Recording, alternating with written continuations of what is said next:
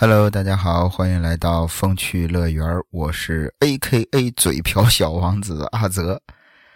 呃，之前在评论里答应过大家，说上一期《撞鬼实录》结束之后，下一期啊要更新咱们的新系列《重案组计划》。但是呢，恰巧我今天比较有空啊，但是呢，那个重案组计划第一案的资料。啊，我这边搜集的还不是很完善，那别浪费了这个时间，今天就先给大家聊一期别的。啊，这个星期六或者是星期日，咱们就要讲重案组计划的第一案了。今天算是特别加更一期吧。这一期咱们聊一聊黄河啊，揭秘黄河捞尸人，在黄河。自古以来就有一种叫做捞尸人的职业，又被称作是黄河水鬼。顾名思义，啊，黄河捞尸人的主要的营生就是打捞尸体和死人打交道。黄河虽然说是啊，孕育了无数的生命，却也吞噬了无数的灵魂。有在黄河边玩耍被河水卷走的，有在船上失足坠河的。有跳河自杀的，还有被谋财害命抛尸黄河的。总之，形形色色的尸体多的是数不胜数。一般来说，溺水身亡之后，尸体会慢慢的浮上水面，先是上肢浮上来，然后才是下肢。因为女性跟男性的盆骨不太一样，所以浮尸啊，还有一个特别明显的特点。叫做男俯女仰，俯啊，俯身的俯，仰就是仰面朝上的仰，说的就是这些漂在水上的死尸。哎，俯身朝下的是男人，仰面朝上的就是女人。所以根据这个原理，在黄河中的人过不了三五天就会自己浮上来。那这个时候，死者家属。只要央求船夫啊，把尸体打捞上来就可以了。要说各行各业啊，尤其是在中国，都有很多的规矩。按照老规矩，打捞死者尸体，船夫是绝对不能收钱的，收这种晦气钱也会倒霉三年。但是死者家人呢？必须要请船夫在家里边吃一顿素斋，吃一顿素饭。临走之前，还要在船夫中指上绑上一根三寸宽、一尺长的红布条，哎，说是可以辟邪。这也是黄河上约定俗成的老规矩。不过，要说打捞尸体这种事儿，非亲非故的，哈，还不收钱。会帮忙的人肯定不多，于是乎，黄河捞尸人这种职业也就应运而生了。那接下来，咱们就仔细的、好好的聊一聊黄河捞尸人的规矩。捞尸人也有捞尸人的规矩，他们只捞尸体，用一根很长的竹竿，哎，挑起漂在黄河上的那些杂草树枝，发现尸体之后。用白布蒙在尸体上，然后取一根掺了黑狗毛的麻绳绑在尸体腰上，将尸体吊在背阴的悬崖上。哎，慢慢的等家属来辨认，认清楚了之后，才将尸体背上岸去。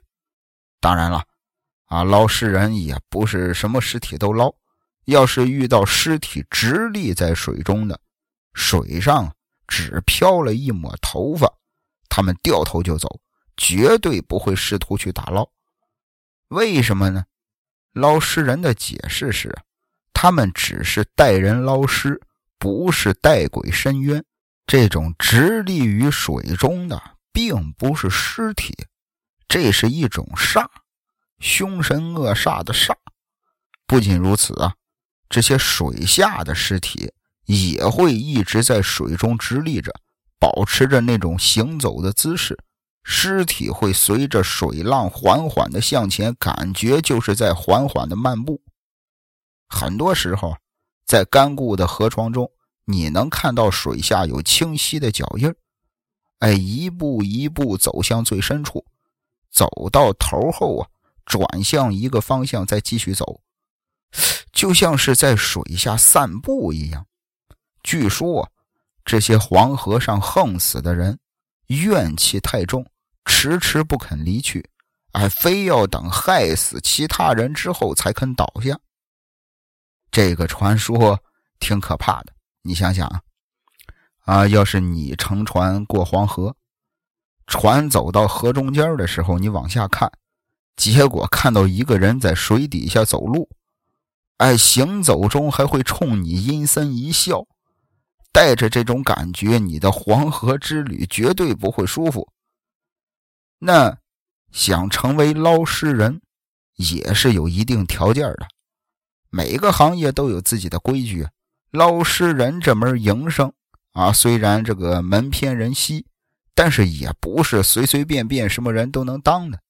首先，捞尸人啊，必须是命里要属阴，五行要属水，这是成为捞尸人最基本也是雷打不动的两个条件。因为据说，只有符合这俩条件的人，命才够硬。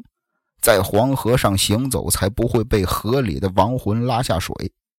其次，捞尸人，必须得是男性，因为女性本身就属阴，啊，属阴再来从事这门和死人打交道的营生，容易被阴气侵蚀，小则疾病缠身，大则就是命不保矣。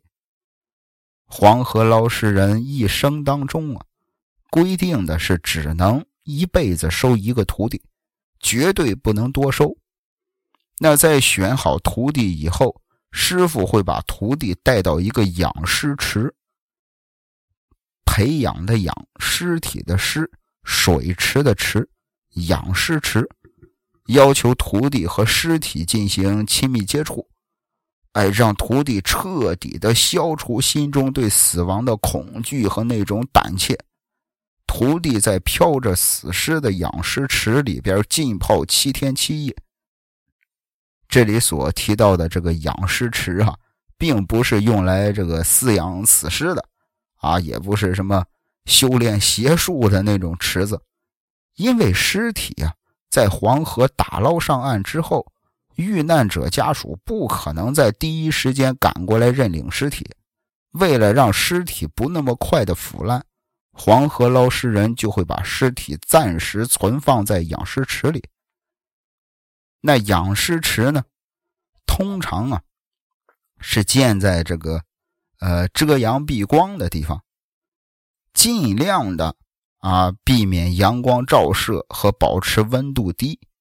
而且真正的捞尸人还会制造一种很特很特别的防腐液。呸！我的嘴瓢了，请叫我 A.K.A 嘴瓢小王子。就是真正的捞尸人啊，会制造一种很特别的防腐液，哎，用来确保尸体的完好。虽然不敢保证啊，不会这个尸体会像活人一样，至少能保证尸体和刚刚打捞起来的时候一样。黄河捞尸人死后必须要葬在黄河里，而且是水葬啊。就是任由河里的鱼虾啃食自己的尸体，这种做法，呃，象征着是把自己的灵魂融入到黄河里。除了以上咱们说的这些规矩之外，捞尸这一行啊，还有许多繁杂、更多样的规矩。比如说，啊，雷雨天绝对不能出船捞尸。同一具尸体三次没有成功捞上船之后，就不能再捞了。啊，每次出船捞尸之前呀，必须要祭拜黄河大王，船上还要带一只大红色的公鸡。在捞尸收船的时候，用刀抹断大红公鸡的脖子，然后把公鸡丢入河中，算是孝敬给黄河大王的贡品。虽然这些禁忌表面上看啊有点这个荒诞离奇，但是这些禁忌都是祖辈用鲜血和生命换来的经验教训，不管大家伙信与不信，都必须要遵守。那时至今日，到了现代，那现代的这些捞尸人是什么样呢？其实与传统的捞尸人有很大的不同，他们往往是一些水上打捞公司的船夫，收取死者家属一定的捞尸费，啊，驾船捞起河里的尸体。由于这个职业与死尸接触太多，啊，职业捞尸人被一些人认为是有邪气，啊，认为不干净。有人说他们是赚死人的钱，不太道德。在两千零九年，捞尸曾经是社会上的一个热点话题吧。零九年的十月二十四日。长江大学十五名大学生在长江金州宝塔湾江段啊野餐，为了救两个落水的儿童，啊陈吉时、方昭、何东旭三名同学不幸被江水吞没，献出了自己年轻的生命。而随后赶到的打捞公司，在打捞尸体的时候是漫天要价。面对同学们的跪求，打捞者不仅不为所动，而且挟尸要价。到了最后，一共收取了三点六万元的捞尸费。挟尸要价这四个字迅速得到了媒体的广泛关注。英勇救落水儿童而牺牲的英雄，与讨价还价的捞尸人形成了鲜明的对比，引发舆论之后。啊，大家伙就对后者开始声讨，不少人谴责挟尸要价的行为突破了社会道德的底线，啊，侮辱了所有的国人，也因此，职业捞尸人被很多人认为是冷血的群体。那咱排除这样的个案，客观上来讲啊，职业捞尸人。也有着非常艰难的生存环境和巨大的精神压力。一方面，啊，是死者家属觉得捞尸人是发死人财、趁火打劫；一方面，捞尸人利益得不到保障，他自己承担巨大的成本和风险。这种两难的困境源于公共打捞资源的缺失。不少人因为没有官方的打捞队可以去寻求，所以才不得已选择民间的打捞队。一直到了二零一零年，一位北京市人大代表在接受记者采访的时候就说：“说应该加快建设规范化、正规化的溺亡打捞应急制度，拥有一支长期固定。”而制度健全、体系完备、身份明确、保障有力的民间溺亡打捞协作团队，必将其纳入到政府公共应急制度内。社会对捞尸行业有需求，这就是不争的事实！解决行业乱象，需要政府在对民间打捞队规范化、法制化的同时，增加设置对公共水域的守望员和救生员。建立公共救援与打捞的专业队伍，用以引导并规范整个打捞行业。官方与民间打捞队并行，互相支持、互相补充，这才是打捞尸体行业的正确的发展方向。当行业发展有序，公共打捞不再是稀缺资源的时候，或许职业捞尸人这一群体面临的争议和困境。才能逐步的淡去。聊到这儿，可能有听友已经想要换台了，别急啊！接下来咱们聊一个捞尸人的诡异传说。当然，啊，捞尸一行与尸体阴灵接触的比较多，自然免不了鬼事缠身。若是一不小心行差踏错，甚至就会有生命的危险。那接下来。咱们要讲的这个故事啊，很有意思啊！大家伙耐住性子慢慢听。有一个叫汪祖义的人，家住在黄河附近一个叫响马坪的村子里。王祖义的母亲呢，在生他的时候难产去世了，父亲养他到十五岁也是得病撒手人寰。汪祖义。二十五岁的时候，村子里有好心的大婶儿啊，给他介绍了一个对象。结婚不到一年，媳妇呢就嫌汪祖义总是像个活死人一样没意思，后来就跟外地跑来做生意的人跑了。汪祖义隔了五年之后再娶，这第二个媳妇儿是村里死了老公的刘寡妇。结果又是不到一年，刘寡妇也得了癌症去世了。传言里呀，便有了汪祖义命硬啊，克死父母又克妻的这么个说法。而汪祖义呢，一气之下，把家里房子给卖了，拿着这些年攒下来的几万块钱，买了一艘汽艇，直接就下黄河去干捞尸人了，就去了小峡水电站附近。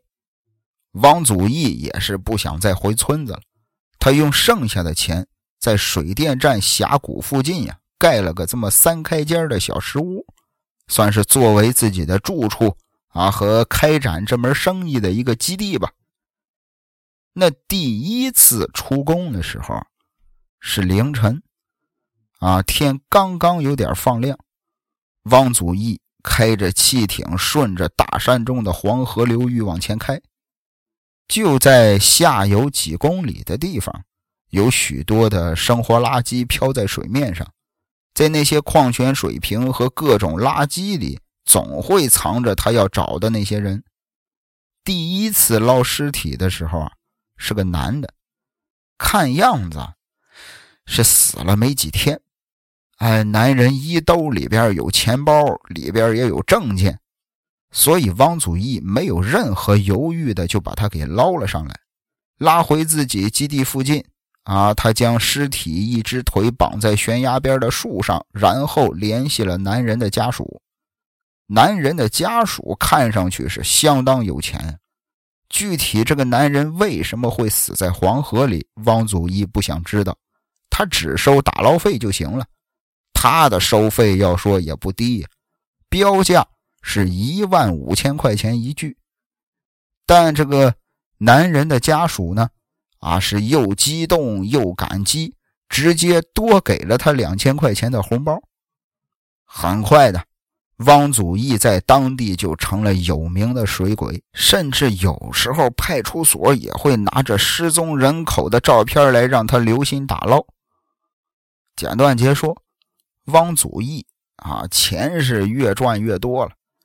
这个时候就开始有些挑剔了，他不再是见尸就捞，而是挑那些好辨认的，或者是看尸体身上穿的衣服是不是值钱。哎，感觉这个人穿的一身名牌，家属肯定付得起打捞费的这种尸体，他才捞。话说这一天，汪祖义又在垃圾里勾起一具尸体。但是尸体已经是腐烂的非常严重了，左手腕上戴着一根手链，上边串着的珠子还鲜红鲜红的。但是除了这个，再也没有别的什么能证明身份了。汪祖义当时有点犹豫，想了想，捞上去人家也看不出这是谁，家属也不好认。家属不好认，我就没有钱。一咬牙，就把尸体又放回水里了。看着尸体，任由它往东流走了。这天徒劳无功的王祖义，顺便捡了些矿泉水瓶和可回收的垃圾，装了满满的一船就回去了。一直到了当天夜里，汪祖义这边刚刚睡着，隐隐约约的。就听见自己捡来的那只叫黑子的狗在屋外边拼命的乱叫。他抬起身子仔细听，结果狗又不叫了。哎，外边除了流水的声音，再没有别的声响。汪祖义翻了个身重新睡觉。这个时候，他又听见黑子在外边开始叫，但是叫了两声，声音就变低了。哎，就像小孩在轻叫一样。汪祖义喊了几声“黑子”，没有动静。他把灯拉亮，轻轻地掀开窗帘，木框中的玻璃上，赫然有一张脸正贴在上边。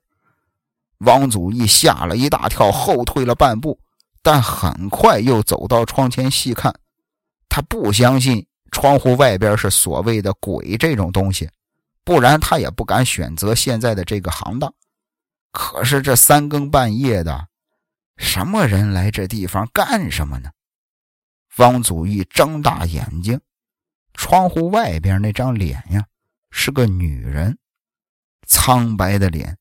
还有一些发丝儿粘在脸上，哎，也不知道是汗还是水，就是那么站在窗户外边，呆呆的看着王祖义。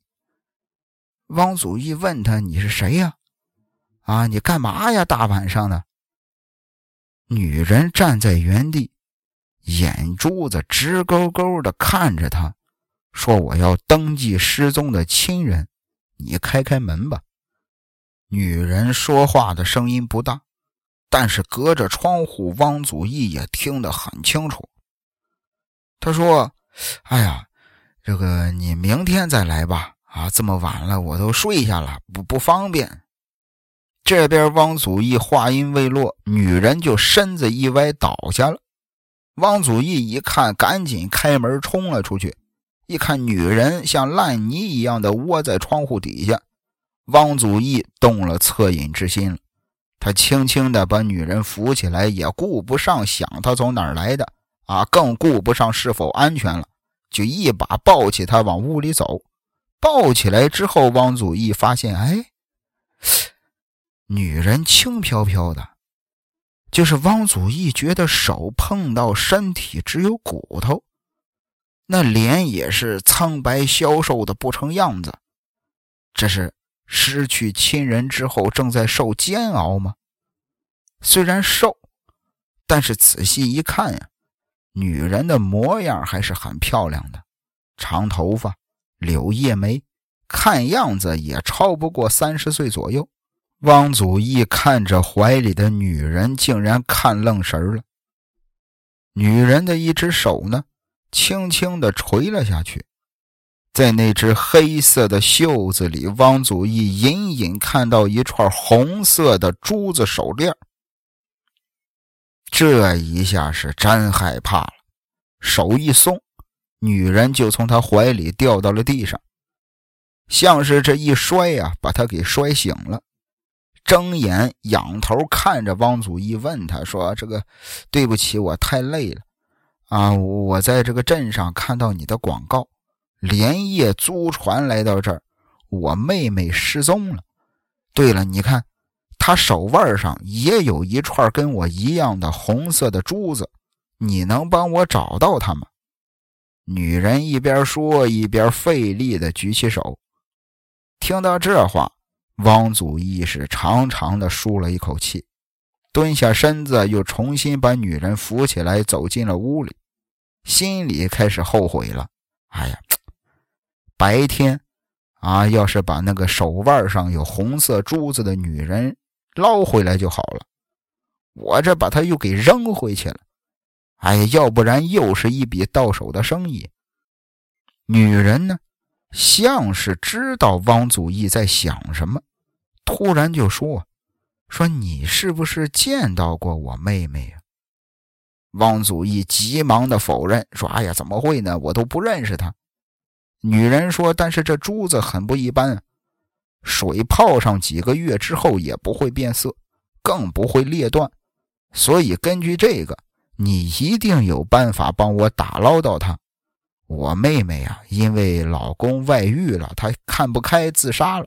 有人看见她在黄河边出现过，我沿河找了好久，但是那样根本没有办法。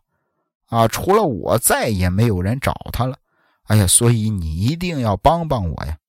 女人一边说，一边就开始哭，就是那种哭声从她侧边垂下的头发缝里传出来，传进汪祖义的耳朵里，就像他平日里听到屋外传来的一阵阵的风声。汪祖义浑身打了个寒战，急忙就应了女人的请求，然后安排她睡在沙发上，自己关上门，进了房间里重新睡觉。过了也不知道多长时间，汪祖义就觉得，哎呀，这个屋顶啊，有点在漏水，一滴一滴冰凉的雨水滴在他的脸上。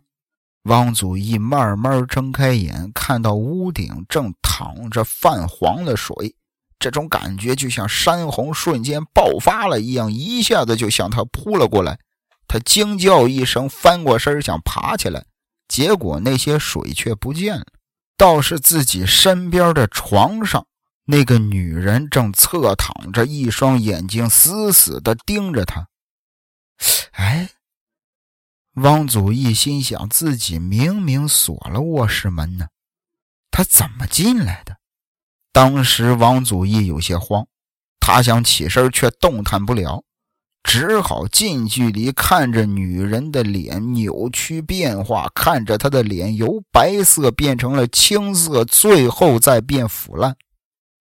女人悠悠地说：“说你为什么抛弃我？你为什么也扔下我不管？为什么？为什么呀？”女人的嘴没有动。声音却像嘶叫着，直往汪祖义耳膜里边钻。汪祖义使劲揪了自己一把，终于醒了。原来是个梦啊！他松了一口气，抬头看看窗户外边，已经有些微微亮了。他起身出门，沙发上不见了女人的踪影。他出门四处转了一圈，也没发现。哎，这个女人走了吗？还是昨天晚上所有的事情都是个梦？汪祖义站在原地愣了会儿神，也顾不上想那么多了，收拾着家伙上船。他想，无论怎么样，当务之急是把那个丢掉的女尸重新再找回来。但是因为当初汪祖义看到那具尸体的时候，啊，为了怕下次打捞妨碍自己，就把他从垃圾里扯出来，重新放进流动的水里了。所以呢，他又向下游东边开了很久，但是仍然没有找到。当天晚上，汪祖义有些紧张，他不知道是怕那声称是姐姐的女人再来，还是怕自己找不到那具女尸体，他姐姐就会来一直缠着他。果然。那个女人又按时来了，就站在汪祖义窗外，轻轻抠他的窗玻璃。而黑子呢，啊，就是他养的那条狗啊，从昨夜开始就不知去向，再无声息。汪祖义当时已经是有些接近崩溃了，他使劲的对着窗户外边喊：“说我明天会去找，你就别再来了。”结果话音刚落，那个女人就开始哭，一边哭一边说：“你们都是为了钱，都是为了钱，随便把人丢掉，不管是死是活。”那声音呢，像拉锯条一样钻进汪祖义的耳朵里，弄得他一夜都睡不着觉。要说汪祖义干捞尸这一行，时间也不短了，他从没遇见过类似的情况。而且他根本说实话就不信鬼神之说，他觉得自己镇得住那些脏东西，所以不怕。但是这个女人，她分辨不清是人是鬼，还是说只是来吓唬吓唬自己，还是真的是另一个世间的东西？只是这个女人似乎也没有伤害自己的意思呀。汪祖义开始无比的盼望着天亮，天一亮，女人不见了，他就可以重新在下河里再重新找。但是汪祖义在河上找了足足一个星期，也没找着那具女尸。此时的汪祖义，说实话已经有些魔怔了，他就是甚至遇到别的尸体，也是视若无睹。因为那个女人仍然在午夜站在他的窗外，不断的抠他的窗玻璃，啊，从那里唉声唉气的哭泣。有一天，有个衣衫破旧的老人来找汪祖义帮忙，说是自己的老伴儿失足掉进了黄河，有两个星期左右了。俩人呢是从外地来的，以捡垃圾为生，自己没办法，只好来求王祖义。王祖义一看这个情况，就知道啊，这笔买卖啊没赚头。他本来是不想理会的，结果脑子里却突然闪过那个每天来骚扰他女人说的话。为了钱，为了钱就随便丢掉人。他站在那儿看着老人，愣了一会儿，然后就答应了老人的请求。老人的老伴儿只花了两天就找着了。老人是满脸老泪纵横啊，颤颤巍巍地掏出一卷零钱递给汪祖义。汪祖义冷冷地看了老人一阵，终究没有接下那些钱。而是轻轻按了按老人的肩膀，然后打开另一间石屋的库门，挑了一副他用来卖的棺材，送给了老人的老伴儿。临走的时候，老人也是啊，千恩万谢，哭天抢地的带着老伴儿的尸体走了。汪祖义坐在河边抽了半天的烟，他开始琢磨呀。说自己做这一行的意义是什么？难道真的只是为了钱吗？其实啊，他也是可以给那些死去的人一样的尊重和尊严的，不然赚那么多钱又有什么用呢？汪祖义第二天就去了镇上，用赚的钱买回了几个大冰柜。他想啊，也许他可以把自己的这个小基地再扩大一点。啊，再弄个这个冰库来容纳那些无家可归、无人认领或者是无法认领的那些尸体。他做好这些之后，认识的第一个朋友，就是那个手腕上有红珠子的女人。那天，汪祖义坐在岸边抽烟，那只黑子啊，他的小狗，不知道从哪儿就跑了出来。黑子发出叫声，扯着他的裤腿往这个河边的汽艇跑去。王祖义不明原因，到了汽艇旁边之后啊，黑子就看着汽艇开始又吼又叫。汪祖义围着汽艇转了很多圈，终于他发现，在汽艇下边的水里露出了一点乌黑的东西。他用铁钩把那东西费力地拉了出来。正是那具腐烂的、看不清脸的女尸，她的一只手上还戴着那串红色的珠子。珠子跟主人啊，在汪祖义的冰柜里躺了一个多月，但是一直没有人来认领。只是那个每天晚上抠他窗户的女人再也没出现过，而那只小狗黑子呢，从此也再没消失过。故事到这儿也就结束了。关于黄河捞尸人，各行各业其实都有自己的规矩啊。你像黄河捞尸人这种行业，具体的一些细节肯定啊也不会详说。捞尸人也确实不容易，但是在刚刚提到过的几年前的那件事儿，业余捞尸人是着实让人恨得牙根痒痒啊。只可惜，时代变了，啊，规矩可能也随之逐渐的就没了。那节目的最后呢，我想留给大家一个问题：假如说，假如啊，假设，假如，如果你是一位黄河捞尸人，有了道德却很难生活，没了道德呢，就处处挨骂。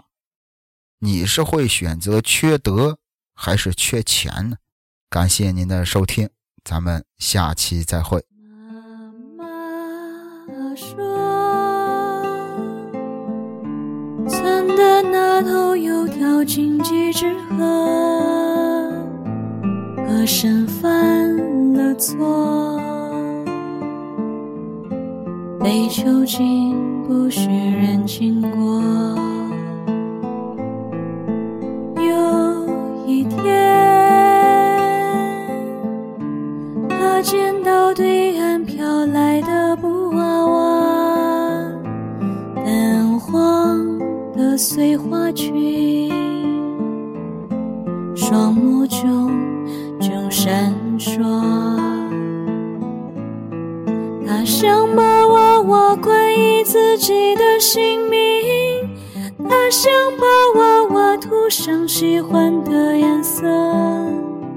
他无意间翻开碎花裙的一角，却绣着“神是我”。